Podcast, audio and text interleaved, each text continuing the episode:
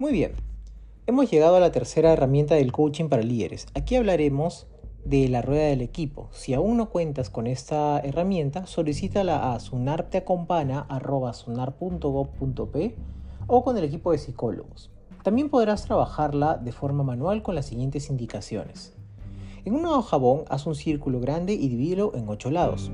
En cada lado escribirás estas ocho áreas. Integración, trabajo en equipo, absentismo, comunicación saludable, resolución de problemas, iniciativa y o proactividad, reconocimiento y conciencia de salud.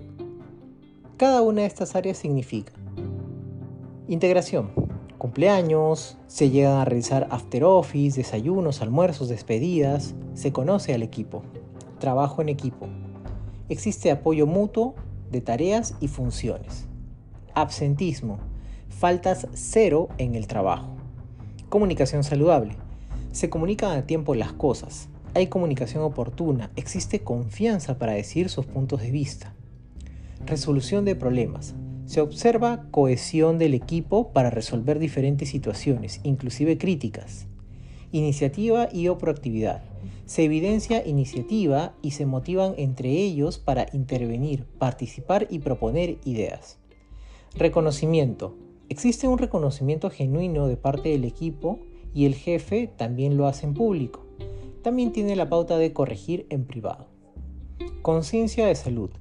Se reconoce estrés y se toman acciones para gestionarlo. Se reconoce una mala salud, hay síntomas de dolores y se hace algo para resolverlo. Ahora, lo que harás es colocar del 0 al 100 en qué porcentaje se encuentra cada lado. Por ejemplo, si en absentismo tenemos 0 faltas con mi equipo, entonces le voy a colocar un 100%. Pero si hay varias faltas, le colocaré un porcentaje menor. En el área de reconocimiento, si en el equipo existe ese reconocimiento en la mayoría, de parte del, mismo equipo y del jefe, entonces colocaremos, por ejemplo, un 90%. Pero si no lo hay, colocaremos un porcentaje menor y así haremos con cada lado. Una vez colocado el porcentaje, ahora vamos a colorear hasta donde represente el porcentaje colocado en cada lado. Por ejemplo, si integración coloqué 50%, voy a pintar la mitad de, de ese lado.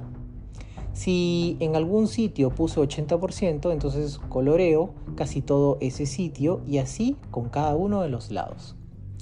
Una vez pintada la rueda, cortémosla y veamos cómo nos sale y en la parte de atrás coloquemos qué significa ese lado, por ejemplo, integración, reconocimiento, absentismo, etc. Ahora, preguntémonos, ¿podemos avanzar con una rueda así con huecos o espacios grandes? La respuesta es un no, o quizás sí, pero con muchas dificultades. Aquí, damas y caballeros, hemos hecho un diagnóstico rápido de lo que debemos trabajar con nuestro equipo. El objetivo aquí es hacer una rueda homogénea, por ejemplo, en todos los lados llegar a 80% o 70% para equilibrar esa rueda. En adelante deberás colocar tus objetivos y acciones para elevar ese porcentaje en donde la rueda tenga una diferencia más amplia que las otras.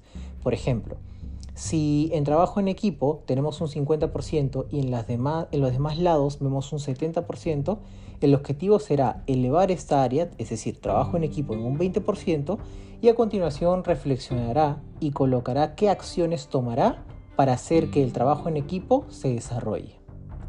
Confiamos en que estas herramientas le ayudarán para convertirse en un mejor líder con su equipo con el tiempo. Nos vemos hasta un siguiente programa de podcast. Bye bye.